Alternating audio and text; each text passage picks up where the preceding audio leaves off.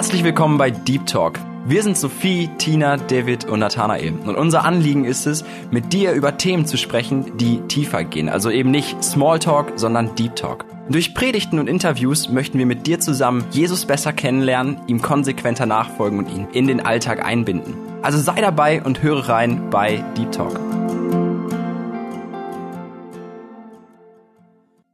Hi und herzlich willkommen zu der heutigen Folge von Deep Talk. Ich bin Tina und ich freue mich total darüber, dass du heute dabei bist. In weniger als einer Woche ist schon Heiligabend und dieses Jahr ist vieles anders. Sag mal ganz ehrlich, wie fühlst du dich eigentlich? Ich muss eingestehen, dass mich die aktuellen Umstände schon ein wenig bedrücken. Es gibt einige Dinge, von denen ich jetzt schon weiß, dass ich sie in diesem Jahr total vermissen werde. So zum Beispiel unseren Chor, der sonst am Weihnachten in der Ortsgemeinde singt. Außerdem werde ich es vermissen, meine lieben Glaubensgeschwister und Freunde in den Arm zu schließen und ihnen ein gesegnetes Weihnachtsfest zu wünschen. Auch das Austeilen der Weihnachtstüten wird dies Jahr wegfallen. Das heißt, die erwartungsvollen und strahlenden Blicke der Kinder werden wir dies Jahr nicht zu Gesicht bekommen. Dir fallen sicherlich auch noch viele Dinge ein, die du dies Jahr vermissen wirst. Und die Frage stellt sich, kann man das diesjährige Weihnachten überhaupt Weihnachten nennen? Was macht Weihnachten aus? Mit dieser Frage werden wir uns heute beschäftigen. Und zwar hören wir nach dem Lied eine Predigt von Johnny Wackerhage mit dem Titel Die Hauptsache von Weihnachten.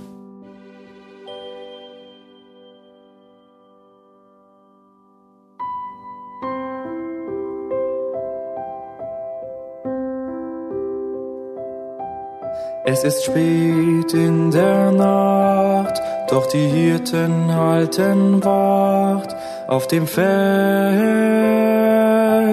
Unterm strahlend Himmelszelt und in Bethlehem nicht weit, schreitet Schritt für Schritt zu zweit ein junges Paar durchs Tal, das da dunkel liegt und kahl.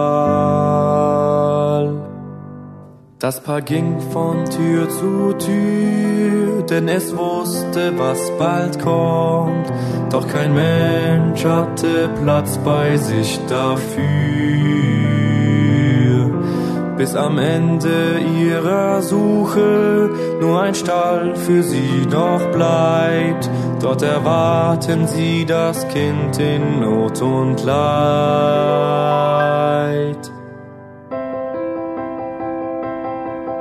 Als die heilige Stund nun da war, kam der Retter dieser Welt, der Erlöser Gottes Sohn, ja der Friede und der Held.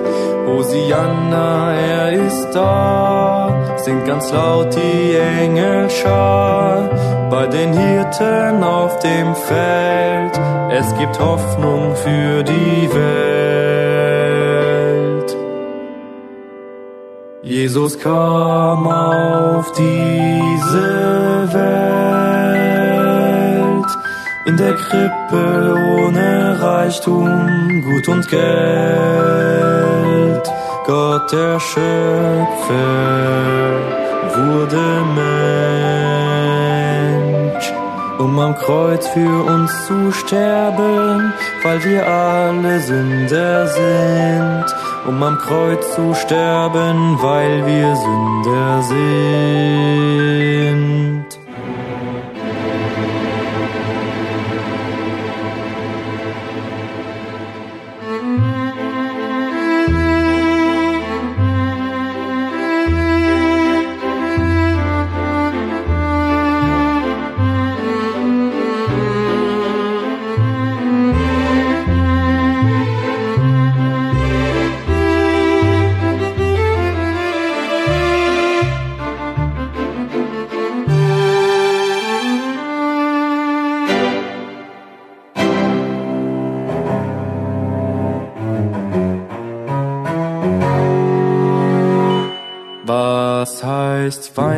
Weihnachten für dich?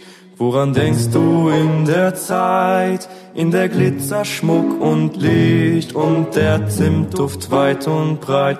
Denkst du auch an Jesus Christ, der für dich geboren ist, an den Retter dieser Welt, an den Held?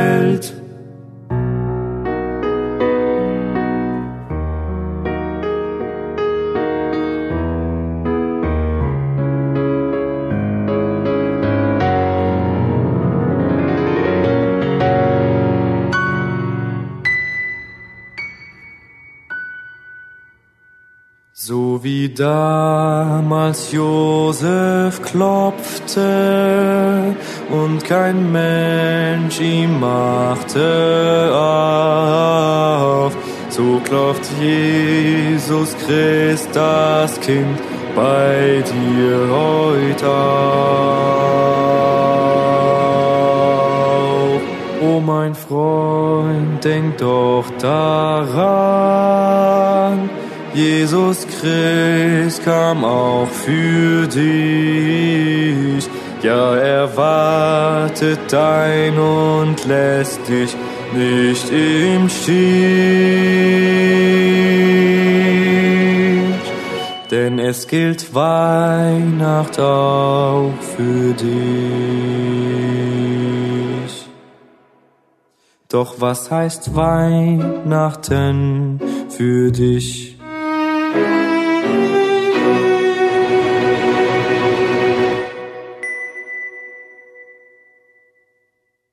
Die Hauptsache von Weihnachten. Wir steuern ja auf dieses wunderbare Fest zu, wenn auch mit Maske, wie auch immer und mit Abstand. Aber es ändert nichts an der Tatsache, dass dieses Fest auch vor uns steht. Und vor einigen Jahren, das ist schon viele Jahre her, ich weiß gar nicht mehr genau, ob wir da mit der Jugend mal einen Einsatz gemacht haben auf so einem Weihnachtsmarkt. War das hier in Lemgo-Lage? Ich weiß es nicht mehr genau.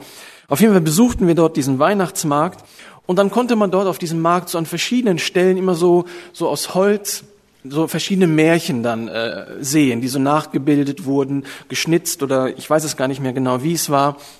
Auf jeden Fall waren dort die Märchen Schneewittchen und die sieben Zwerge, dann Rotkäppchen und noch, irgendwie, noch viele andere so bekannte Märchen, ja, aus den Märchengeschichten der Brüder Grimm und so weiter.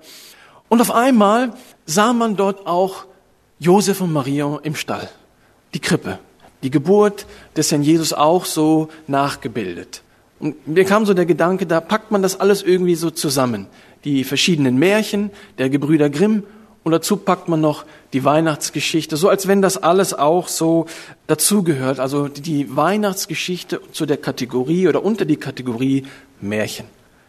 Und das ist, denke ich, so unsere Zeit, in der wir leben, dass viele Menschen auch so mit der Weihnachtsgeschichte, mit der Weihnachtsbotschaft eigentlich auch so umgehen als so ein schönes Märchen zu Weihnachten, dass man sich vielleicht sogar anhört oder sich vielleicht sogar vorliest oder man deswegen in die Kirche geht, um dann sich das anzuschauen als Krippenspiel, wenn es das gibt und so weiter.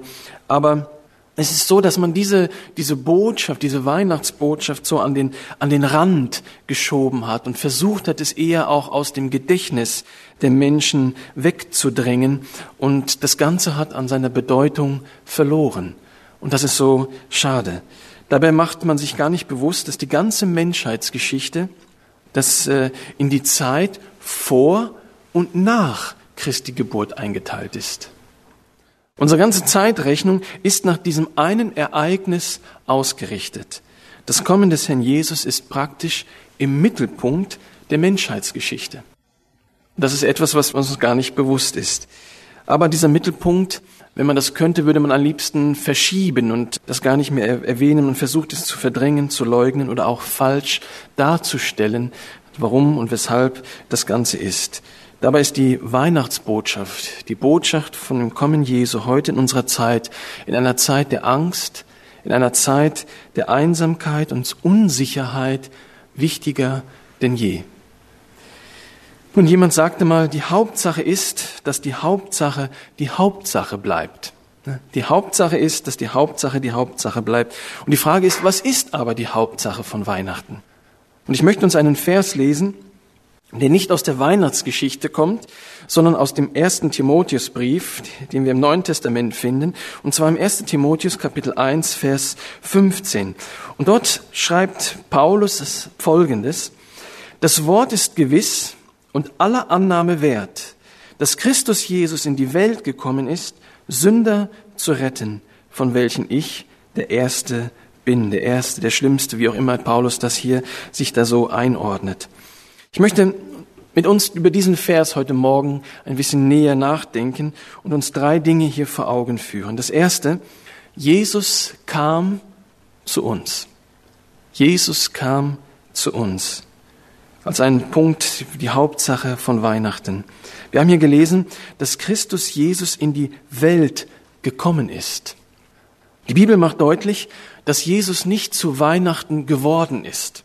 Dass es ihn erst seit Weihnachten gibt, wo er dort Mensch geworden ist, geboren als ein, ja, als ein Kind in einer Krippe.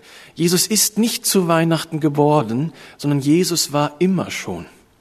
Jesus war immer schon. Er kam aus der Welt Gottes zu uns herab in unsere Welt und wurde Mensch.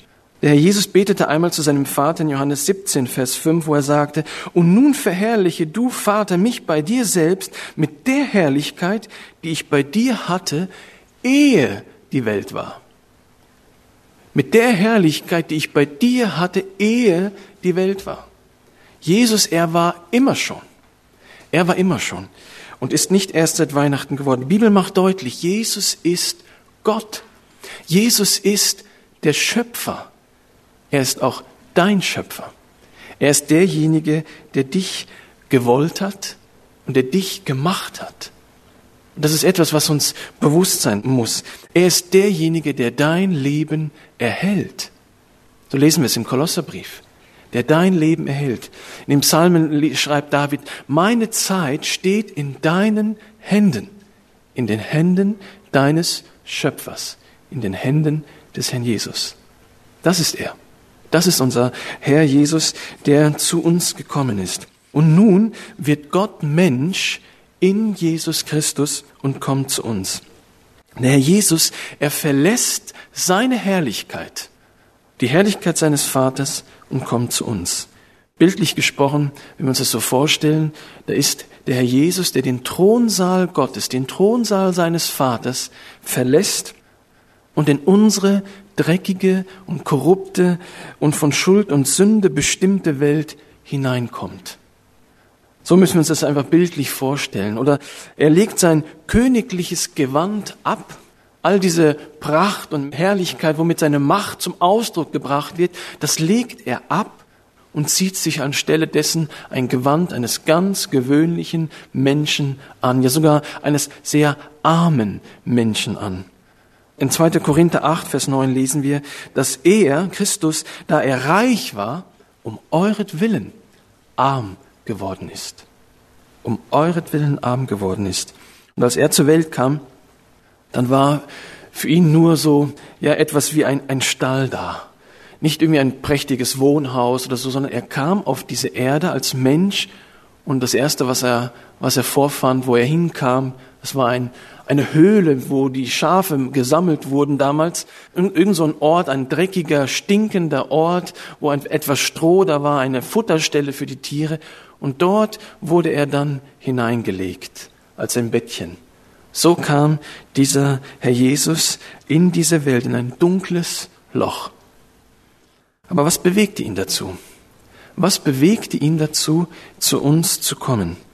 In Johannes 3, Vers 16 lesen wir, denke ich, etwas Gewaltiges. Denn so hat Gott die Welt geliebt, dass er seinen eingeborenen Sohn gab, damit jeder, der an ihn glaubt, nicht verloren geht, sondern ewiges Leben hat. Denn so hat Gott die Welt geliebt, dass er seinen eingeborenen Sohn gab. Uns muss bewusst sein, Gott liebt uns. Gott liebt uns. Gott liebt dich. Der du jetzt hier sitzt, oben oder unten oder zu Hause vor dem Empfangsgerät. Gott liebt dich. Und deswegen, deswegen kam Jesus auf diese Erde, bewegt von dieser Liebe. Das war das, was ihn angetrieben hat. Die Liebe des Vaters, die Liebe Gottes zu uns Menschen. Deswegen kam er auf diese Erde. Und die Botschaft von Weihnachten ist, Gott liebt dich. Und wenn wir uns das so vorstellen und vielleicht so eine Krippe sehen und das Jesuskind dort sehen, dann ist das die Botschaft, die uns anspringen sollte. die uns bewusst sein soll. Gott liebt mich und deswegen ist er gekommen. Deswegen ist er auf diese Welt gekommen, ist er zu uns gekommen. Das Kind in der Krippe damals in Bethlehem ist die Botschaft der Liebe Gottes zu uns Menschen. Gott der Vater, er, er reißt sich, wie gesagt, seinen Sohn von seinem Herzen und schickt ihn zu uns. Und Jesus, der Sohn Gottes, als er kam, da kam er in eine Welt, die ihn nicht wollte die ihn nicht da in Empfang da bereitet hat, als er der Königssohn geboren ist, wo vielleicht die Posaunen irgendwo erschallen, überall im Lande, um deutlich zu machen, er ist geboren, der, der Sohn Gottes ist geboren. Das war nicht der Fall. Und zumindest nicht erstmal von Seiten der Menschen. Von Seiten der Menschen kam da gar nichts. Dort, wo Jesus geboren war, da war erstmal Stille, Ruhe und Dunkelheit. Er kam in eine Welt, die ihn nicht wollte, in eine Welt, die ihn auch nicht erwartet hatte. In diese Welt kam der Herr Jesus. Und die Frage ist, warum kam er zu uns? Warum kam er in, bewegt von Liebe zu uns in diese Welt? Der Jesus, er kam nicht einfach so, um mal zu gucken, wie die Menschen, die er gemacht hat, wie die so leben oder was, was da so los ist auf der Erde, um sich da mal schlau zu machen. Denn dazu waren die Strapazen und die Entbehrungen, die er auf sich genommen hat, viel zu groß. Viel zu, ähm, ja, anstrengend, würde ich sagen. Das war nicht der Grund, sondern er kam mit einer ganz bestimmten und einer ganz besonderen Absicht hier auf diese Erde. Er wurde aus einem ganz bestimmten Grund Mensch, ein kleines Kind. Er ging in den, in den Mutterleib einer Frau hinein, um dort ja heranzuwachsen bis zu dem Zeitpunkt der Geburt. Und dann war er ein ganz normaler Mensch auf dieser Erde und doch gleichzeitig Gott. Wir haben in 1 Timotheus 1, Vers 15 gelesen, warum er kam. Das Wort ist gewiss und aller Annahme wert, dass Christus Jesus in die Welt gekommen ist, Sünder zu retten. Warum kam Jesus auf diese Erde? Und was ist die Bedeutung die, äh, von, von Weihnachten, die Hauptsache von Weihnachten? Das zweite ist nämlich, Jesus kam, um uns zu retten. Jesus kam, um uns zu retten. Und wenn man davon spricht, jemanden zu retten, dann muss da immer jemand in einer ausweglosen Situation sein, wo er selber nicht mehr herauskommen kann. Also das muss ja irgendwo, wenn ich jemanden retten will, dann muss das ja irgendwo der, der Grund sein. Oder muss dieser Mensch sich in so einer Situation befinden, wo er sich selber nicht befreien kann. Da ist zum Beispiel ein Schiffbrüchiger. Ja, sein Schiff ist untergegangen, er hat das irgendwie überlebt und jetzt treibt er da auf dem Meer, vielleicht auf dem Ozean, treibt er so dahin und äh, man kann davon ausgehen, wenn nicht schnell Hilfe kommt, dann ertrinkt er. Irgendwann kühlt sein Körper ab. Irgendwann lässt seine Kraft nach gegen diese Wellen, die da um ihn schlagen und die ihn auf und ab äh, bewegen, dass irgendwann die Kraft nicht mehr ausreicht, im Ganzen standzuhalten und er wird ertrinken. So ein Mensch, ist uns klar, der braucht dringend, dringend Rettung. Die muss man da rausholen, so schnell wie es geht. Das sehen wir ein vor vielen Jahren, es war im Jahr 1963, als an einem Erzbergweg in Niedersachsen, in dem Ort Lengende, da war es so, dass die Spätschicht dort, ich meine, es war ein Freitagabend, nach unten gefahren ist und dort die Arbeit vollzogen hat, um das Erz da herauszuholen aus dem Gestein, als plötzlich der, der Teich, der nebenan war, dass da irgendwo eine etwas aufbrach und das ganze Wasser, etwa 500.000 Kubikliter Wasser, dort in diesen Schach, in diese Schächte hinein strömten, Wasser, Dreck und Schlamm und die Schächte füllte. Es waren zu diesem Zeitpunkt etwa 128 Männer dort unten an der Arbeit, als dieses Wasser plötzlich in diese Schächte hineinbrach. Bei diesem Unglück starben von diesen 128 Männern 29. Einige sind wahrscheinlich relativ schnell ertrunken, andere sind dann etwas später verstorben. Nach 14 Tagen, nach 14 Tagen, als das geschehen ist, wurden die letzten elf Männer doch noch gerettet, nachdem man zwischendurch schon aufgegeben hat, die für verstorben erklärt hat und den, Wit den Witwen schon bereits Geld ausgezahlt hat für die Beerdigung. Nach, nach 14 Tagen wurden die letzten elf Männer, die dort unten in einem abgelegenen Stollen Schutz gesucht haben, herausgeholt, entdeckt und herausgeholt. Diese Männer waren eingeschlossen unter ungefähr in 60 Meter Tiefe Also unter ihnen eine Menge Masse an Erde, Geröll, Gestein und, und Dreck. Und es war unmöglich, für diese Männer da herauszukommen. Das, ist, das, das war gar nicht machbar. Man musste von oben nach unten bohren, um sie herauszuholen. Das ist ja logisch, weil von unten nach oben ging es gar nicht. Das zu tun, es war nicht möglich. Und da brauchen wir, wenn wir uns diese Situation vorstellen, da brauchen diese Männer dringend Rettung. Dringend Rettung. Denn ihr Leben ist in Gefahr und das sehen wir auch ein. Und nun kommt's. So wie diese elf Männer dort unten eingeschlossen waren unter dieser gewaltigen Masse von, von Erde und so weiter, in 60 Meter Tiefe, wo man unmöglich herauskommt, so sind wir Menschen eingeschlossen unter unserer Schuld und Sünde. Das ist unser Zustand. Da ist unser Unglaube, dass wir vielleicht an einen Gott glauben, aber nicht das, was er für uns getan hat, was er von uns möchte, wirklich für uns persönlich annehmen, wo ich mich darunter stelle, dass mein eigen werde, dass Jesus für mich gestorben ist. Das ist etwas, was mein, vielleicht in meinem Leben gar nicht so wirklich da ist. Das ist unser Unglaube, der, sage ich mal, auf meinem Leben lastet und über mir steht. Da ist unsere Rebellion unsere Auflehnung innerlich gegen Gott, dass wir nicht bereit sind, uns unter das zu stellen, was Gott von uns haben möchte, sondern wir wollen unseren eigenen Weg gehen. Wir sind nicht damit nicht einverstanden. Wir, wir, wir möchten gerne das tun, was, was wir für richtig halten und nicht, was er für richtig hält. Schon gar nicht in einer Zeit, wo wir noch so weit fortgeschritten sind und so, ähm, äh, so vieles besser wissen als, als ein Gott, der ja, wenn man, wenn es ihn überhaupt gibt und so weiter. Und man rebelliert, rebelliert innerlich gegen das, was Gott sagt, was Gott in seinem Wort festgemacht hat für unser Leben. Und das ist so unser, unsere, unser Kernzustand, unsere Auflehnung gegen Gott. Und das ist etwas, was über uns lastet, über unserem, auf, auf unserem Leben. Da ist unsere Selbstgerechtigkeit, dass wir innerlich denken, so schlecht bin ich gar nicht. Bin eigentlich ein sehr guter Mensch.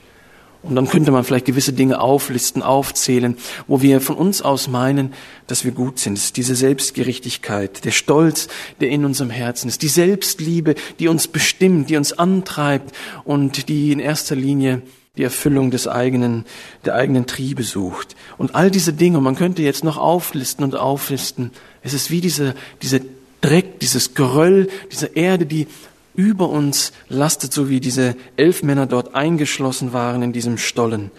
Unsere Sünden sind wie diese dicke Erdschicht zwischen uns und Gott. Zwischen uns und Gott.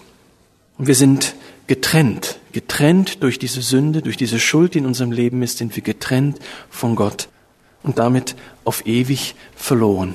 Das ist unser Zustand. Das ist unser Zustand, in dem wir Menschen uns befinden. Und aus diesem Zustand kommen wir selber nicht heraus. Da kommen wir selber nicht heraus. Da muss man schon von oben nach unten bohren. Da muss jemand von oben zu uns kommen, um uns da herauszuholen. Wenn wir daran denken, wie viel Schutt und Dreck sich da über unserem Leben aufgetürmt hat, aufgrund unseres Zustandes, aufgrund unseres sündigen Zustandes, da ist vielleicht Streit und Zerrüttung in unseren Ehen, wo man nicht mehr zueinander findet, wo man vielleicht auch nicht mehr miteinander so wirklich sprechen kann. Daher ist keine Harmonie mehr da, weil man vielleicht sehr selbstverliebt ist und in erster Linie sich selbst sucht. Da ist Krach mit den Kindern als Eltern, man versteht sich nicht. Dieser Generationskonflikt, die Kinder wollen es irgendwie anders als die Eltern. Aber auch umgekehrt der Krach von den Seiten der Kinder mit den Eltern und man sich irgendwie aus dem Weg geht. Jeder macht so sein eigenes Ding. Man isst vielleicht noch nicht mehr mehr am Tisch gemeinsam, wenn dann nur noch, weil man muss, weil man sonst nichts anderes kriegt vielleicht. Da ist irgendwo keine Harmonie in den Familien, da ist Unversöhnlichkeit auch unter den Geschwistern. Vielleicht ein Erbe, man hat sich, konnte sich nicht einigen und dann ist irgendwie Streit da, man ist, der eine fühlt sich benachteiligt, der andere hat mehr bekommen, wie auch immer, und man trägt es dem anderen nach. Du bist immer schon mehr geliebt worden als, als ich. Und da ist so Unversöhnlichkeit unter Geschwistern, vielleicht auch unter Arbeitskollegen, unter Nachbarn, in der Nachbarschaft. Das sind so viele Dinge. Da ist Verbitterung da in unseren Herzen, die uns abhält, zu Menschen zu gehen. Und wir ziehen uns zurück. Da ist vielleicht auch die Angst, dass die Wahrheit ans Licht kommt, die Wahrheit über mein Leben, die Wahrheit über die Dinge, die ich in Vergangenheit getan habe. Und es ist das, was irgendwo da ist. Da sind Gebundenheiten. Und man könnte auch hier wieder vieles, vieles auflisten von all dem Dreck, der über unserem Leben steht, der auf uns lastet, der uns letztendlich von Gott trennt. Sünder, das sind wir. Sünder, das sind wir. Das ist das, was das Wort Gottes hier sagt, dass Christus Jesus in die Welt gekommen ist, Sünder zu retten. Und wie sagt Jesus, er ist gekommen. Jesus, er ist gekommen in unsere Welt. Er steigt zu uns herab, um uns zu retten. Er kommt, um uns zu retten. Und Weihnachten, Weihnachten ist der Beginn, der Beginn dieser Rettungsaktion, die Gott gestartet hat. Und er selber schafft einen Weg, einen Weg, um uns zu retten aus unserer Schuld und unserer Sünde, damit wir da herauskommen können. Und er bezahlt den Preis, die Forderung für unsere Schuld mit seinem eigenen Leben, damit wir da herauskommen können. Er ist derjenige, der diesen Preis bezahlt, damit wir vor dem Gericht Gottes und vor seinem gerechten Zorn über unsere Sünden damit wir davor gerettet werden können, damit wir davor bewahrt werden können. Jesus ist derjenige, der diesen Preis bezahlt. Und dieser Weg, den er geschaffen hat, der kostete ihm das Leben. Der kostete ihm das Leben. Jesus, er kommt in diese Welt, er wird Mensch, er lebt auf dieser Erde etwas über 30 Jahre und stirbt dann verachtet, abgelehnt von den Menschen, an ein Kreuz geschlagen. Dort stirbt der Herr Jesus nicht für sich, weil er irgendwas verbrochen hat, im, Gegenteil, sondern er stirbt dort für dich, für dich und für mich. Und dieser, dieses Sterben dort am Kreuz ist der Zeitpunkt des Bezahlens. Das ist der Zeitpunkt, wo der Herr Jesus den Zorn Gottes erlebt für unsere Schuld, nicht für seine, denn er hatte keine. Es ist der Zeitpunkt, wo er abbezahlt unsere Schuld und den Zorn Gottes erlebt, die Hölle durchmacht, das Gericht Gottes dort erfährt, an seinem eigenen Leib, an seinem eigenen Leben, dort am Kreuz, wo er stirbt. Und das ist der Moment, wo er dort den Preis bezahlt mit seinem eigenen Leben an deiner und meiner Stelle. Und auf diese Weise schafft er einen Weg, den Weg der Rettung. Und durch die Auferstehung am dritten Tag macht Gott deutlich, diese Rettung ist jetzt gültig. Es ist jetzt möglich, dass Menschen gerettet werden können, weil Jesus bezahlt hat und weil er auferstanden ist, nicht im Tod geblieben ist, sondern lebendig ist, ist er derjenige, der retten kann. Jesus ist der Weg, wodurch wir gerettet werden können. In Johannes 14, Vers 6 sagt Jesus, ich bin der Weg, die Wahrheit und das Leben. Niemand kommt zum Vater als nur durch mich. Jesus selbst ist der Weg geworden, durch den wir Menschen gerettet werden können, aus unserem verlorenen Zustand aus unserer Schuld, die in unserem Leben da ist, aufgrund unseres Lebens immer wieder gegen Gott, wo wir Gottes Gebote übertreten und immer wieder übertreten. Auch wenn wir uns das vornehmen, es nicht zu machen, man irgendwo ein feines Gewissen hat und doch passiert es immer und immer wieder. Und mit jeder Sünde wird mein Schuldenkonto vor Gott immer größer und immer, immer mehr kommt da hinauf. Und es belastet mein Konto vor Gott. Und ich bin nicht in der Lage, das abzuzahlen. Weder durch gute Werke, noch durch Kirchengang, noch durch Spende, noch durch irgendetwas anderes. Ich bin nicht in der Lage, dieses, dieses Schuldenkonto zu tilgen oder zu begleichen, sondern es muss ein anderer für mich machen. Und der andere hat's für mich gemacht. Und das ist der Herr Jesus, der das für uns getan hat. Jesus, er kam, er kam bewegt von Liebe zu uns auf diese Erde. Er kam mit dem Ziel, für uns zu sterben am Kreuz. Er ist der Einzige, der bewusst Mensch geworden ist, der geboren ist, um zu sterben. Er ist bewusst geboren, um zu sterben. Wir sind eigentlich geboren, um zu leben. Wir müssen sterben. Aber wir sind eigentlich geboren, um zu leben. Aber Jesus, er ist geboren, um für uns zu sterben. Das war seine Mission. Das war der Grund seines Kommens. Und das ist die Hauptsache von Weihnachten dass Jesus ja zu uns gekommen ist. Wir haben es, hören das in der Weihnachtsbotschaft, dort wo der Engel es den Hirten dort auf dem Felde verkündigt, in Lukas 2, Vers 11 lesen wir, denn euch ist heute der Retter geboren. Der ist Christus, der Herr. Jesus, er ist dieser Retter, unser Herr. Und das ist die Hauptsache von Weihnachten. Jemand sagt es mal so, sehet, was hat Gott gegeben? Seinen Sohn zum ewigen Leben. Sehet, was hat Gott gegeben? Seinen Sohn zum ewigen Leben. Und damit komme ich zum dritten und auch letzten Punkt schon dieser Ansprache. Jesus kam. Davon haben wir gehört. Er kam zu uns. Jesus, er kam, um uns zu retten. Jesus, er kam. Und nun? Und nun? Was machen wir? Was machst du mit dieser Botschaft? Jesus, er kam zu dir und er kam, um dich zu retten. Was machst du mit dieser Botschaft? Wir haben im 1. Timotheus 1, Vers 15 gelesen, das Wort ist gewiss und aller Annahme wert, dass Christus Jesus in die Welt gekommen ist, Sünder zu retten.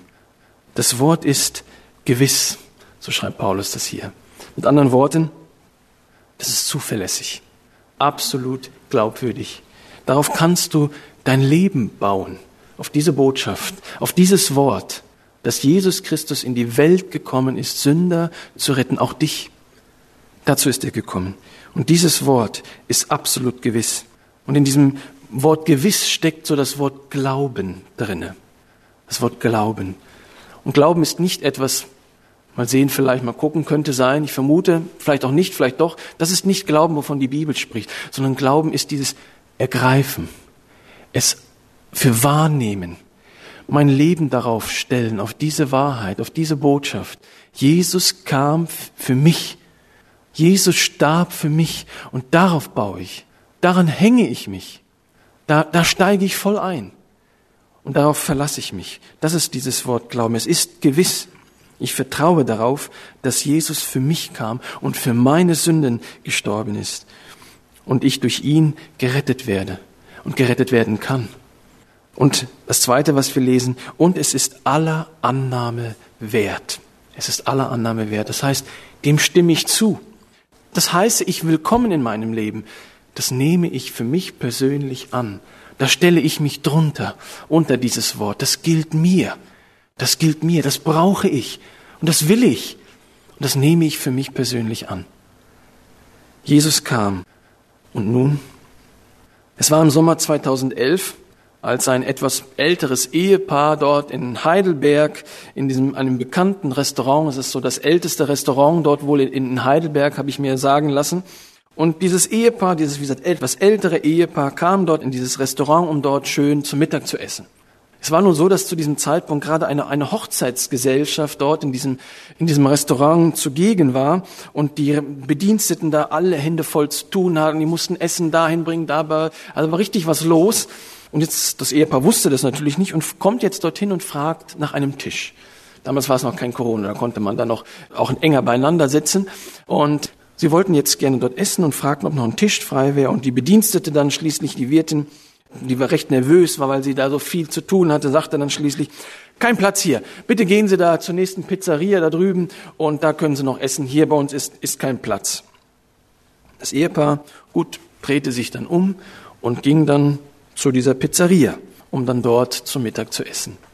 Später stellte sich heraus, dass dieses Ehepaar kein anderes war als Gustav und Silvia von Schweden, das Königsehepaar aus Schweden, die dort nach Heidelberg kam, weil die Silvia in Heidelberg geboren ist. Das ist ihre Heimatstadt.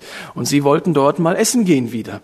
Und so wurden sie dort empfangen und weitergeleitet. Kein Platz. Kein Platz hier in unserem, in unserem Restaurant. Als die Wirtin später gefragt wurde, warum sie das Paar nicht erkannt hat, ihr müsst doch wissen, wer das da war. Ne, Gustav und Silvia aus Schweden, die Königin, äh, der König und die Königin. Da sagte sie dann schließlich nur, ich, ich habe keine Zeit, Zeitschriften zu lesen und deshalb habe ich sie nicht erkannt. Schade. Schade, eine verpasste Gelegenheit. Wäre doch schön gewesen, so ein Königspaar. Man hat man ja nicht alle Tage bei sich im Restaurant essen. Ja, wenn die doch dort da essen würden. Was für eine Reklame wäre das gewesen für dieses Restaurant? Die Königin, König von Schweden waren bei uns zum Essen. Aber es war halt eine verpasste Gelegenheit. Und das nur, weil man sie nicht erkannt hat. Aber wie viel schlimmer ist es?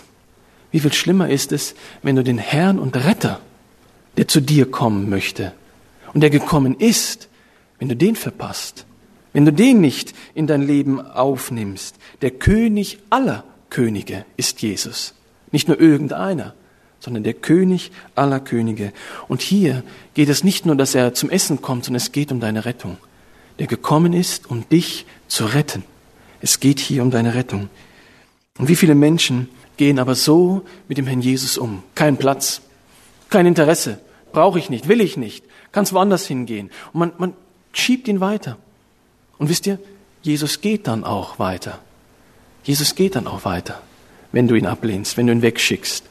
Er wird nicht da lange drängeln und bitte, bitte, bitte, sondern wenn du das so möchtest, dann geht er. Gott nimmt immer deine Entscheidung ernst.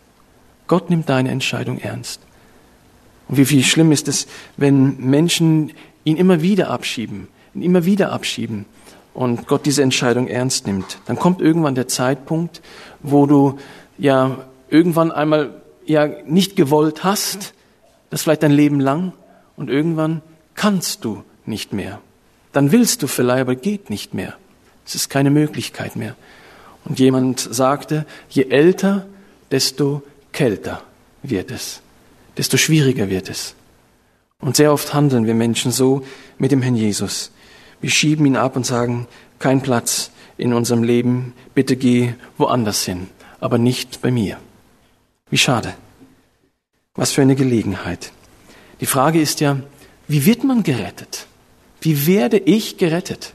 Ich möchte noch einmal an diese Rettung erinnern, dort in, die, in, in Niedersachsen, in diesem Ort Längende, wo diese elf Männer, die dort noch in diesem Schacht saßen, es waren eigentlich 22 Männer, die dort in diesem Schacht waren, aber elf, die Hälfte von denen ist bereits in dieser Zeit verstorben. Immer wieder Steins gebrochen, herabfiel und man erschlagen wurde, begraben wurde.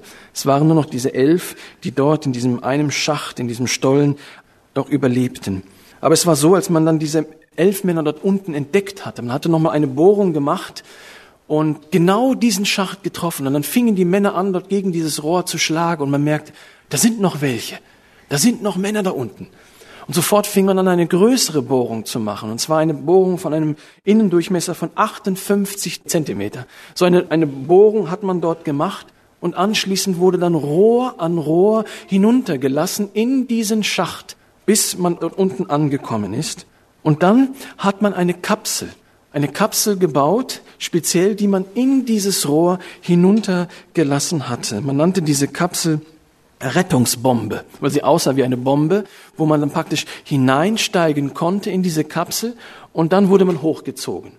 Und es war nun so, dass erst zwei Männer hinuntergelassen wurden nacheinander zu diesen Leuten, um ihnen zu helfen, dort beim Einsteigen in diese Kapsel, wenn man davon ausging, dass diese elf Männer dort sehr schwach sind und nach so langer Zeit dort unten im Dunkeln vielleicht nicht die Kraft haben, dort hineinzusteigen. Und so waren dort zwei Helfer nach unten gekommen, um den anderen zu helfen, die dort unten verschüttet waren. Und dann wurden die Einzelnen beim Namen gerufen. So und so, du bist dran, einsteigen. Und dann ging dieser da schwach dahin in diese Kapsel hinein, die recht eng war. Ja. Man wurde dort angeschnallt und dann wurde man in Windeseile nach oben gezogen in die Freiheit ans, ans Sonnenlicht, wo man wo bejubelt wurde, dass man dort wieder herausgekommen ist. Und so wurde einer nach dem anderen herausgezogen aus, diese, aus, diesem, aus diesem Loch, wo man sich befand. Der Name wurde gerufen und dann stieg man ein. Und das setzte voraus, dass ich vertraue, dass diese Kapsel mich nach oben bringt. Wo man vielleicht denkt, was, in diese schmale Kapsel soll ich da rein, wenn die stecken bleibt?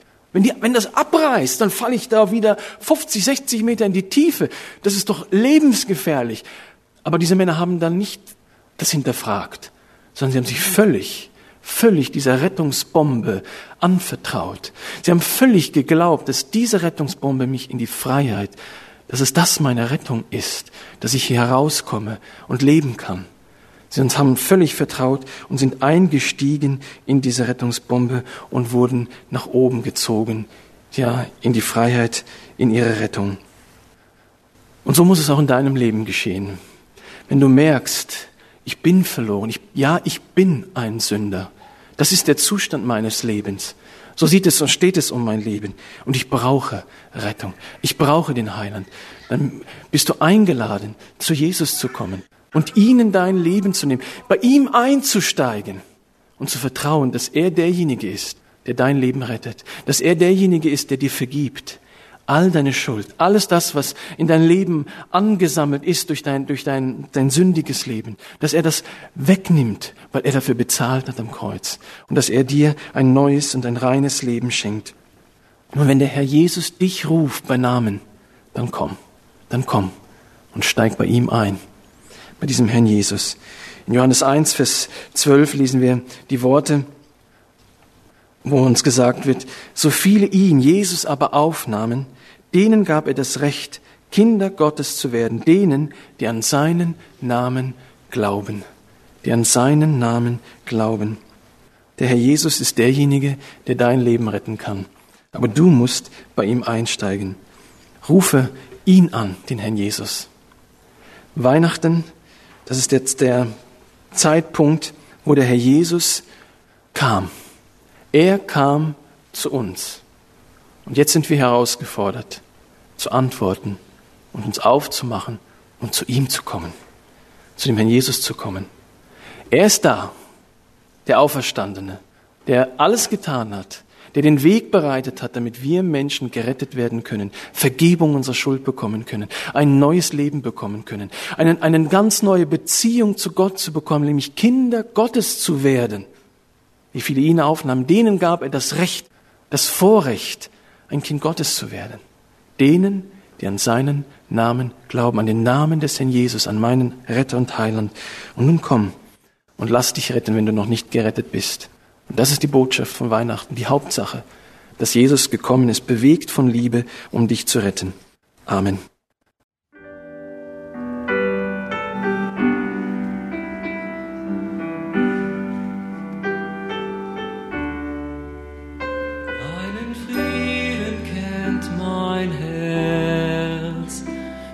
Viel mehr als ein Gefühl.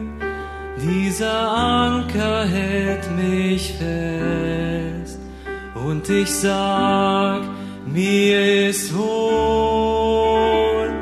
Jesus hat alle Macht, überwunden ist das Grab.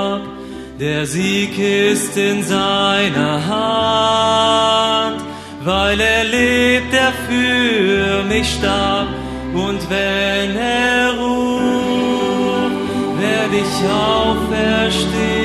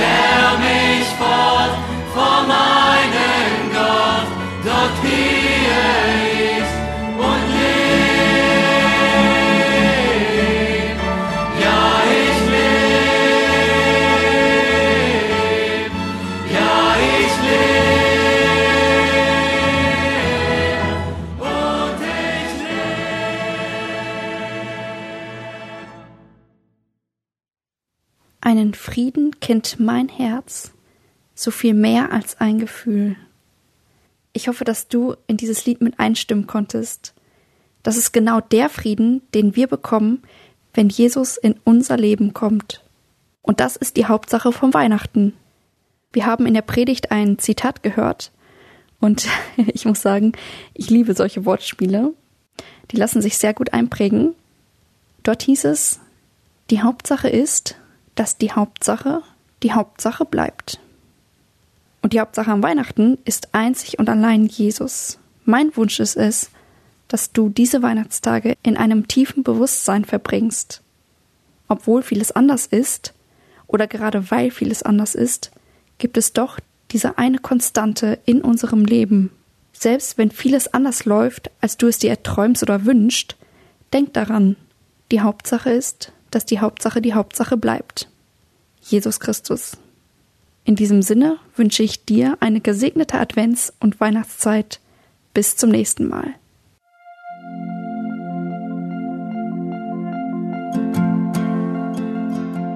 Schön, dass du heute dabei warst. Und wenn es dir gefallen hat, wenn du was mitnehmen konntest, dann teile es gerne mit deinen Freunden und Bekannten und gib es weiter. Und wenn du noch mehr Informationen haben möchtest über das Programm und über Segenswelle allgemein, dann schau doch einfach auf unserer Webseite vorbei auf www.segenswelle.de oder auf dem Instagram-Feed auch unter Segenswelle zu finden und klick dich einfach mal durch, teile es und gib es weiter.